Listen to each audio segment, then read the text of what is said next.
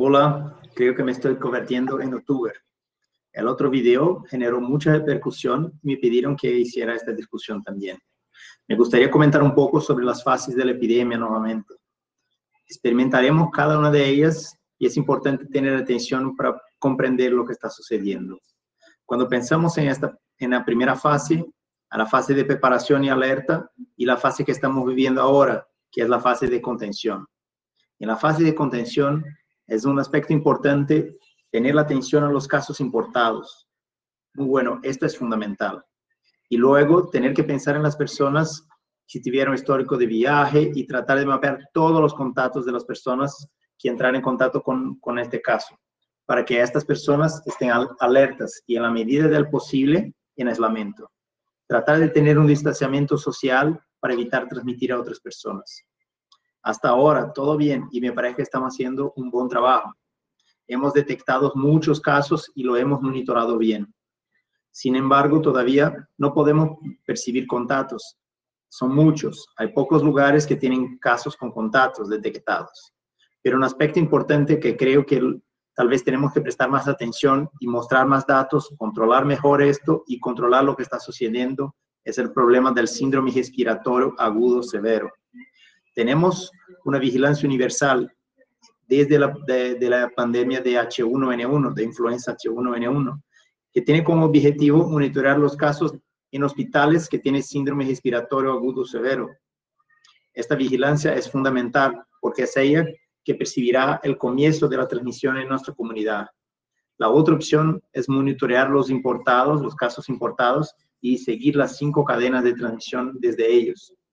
Sin embargo, es muy difícil. Estamos hablando de una enfermedad con síntomas leves, con algunos casos asintomáticos, con transmisión antes de la aparición de los síntomas. Por lo tanto, nuestra capacidad de detectar la vigilancia del síndrome respiratorio agudo severo es fundamental. Detectará el inicio de la transmisión comunitaria y permitirá la adopción de mayores medidas de restricción. Es importante entender que cada región del país enfrentará su epidemia de manera distinta, en momentos distintos. No podemos, porque una región está con transmisión comunitaria, entender que ya debemos adoptar las mismas restricciones en otra ciudad. Eh, si empiezo a hacer restricciones muy intensas demasiado pronto, poner en cuarentena toda una comunidad, por ejemplo, puede ser que más adelante, cuando la comunidad ya no soporte permanecer en cuarentena, todavía necesite que permanezca en cuarentena porque la epidemia todavía está en el pico. Sin embargo, tratar de trabajar estas diferentes fases es fundamental. Todavía, sobre el tema de SARS, es importante pensar esto. Tengo capacidad de laboratorio, mi red está organizada, tengo una respuesta rápida, muy bien. Vamos a centrarnos en el SARS y monitorear cada uno de estos casos para averiguar qué virus tenía.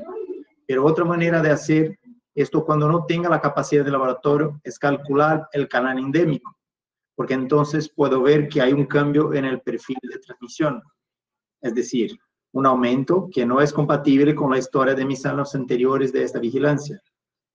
Tenemos esta vigilancia desde 2009, por lo que ya tenemos una serie histórica que nos permite saber cómo es el comportamiento en esta época del año desde el número de casos de SARS.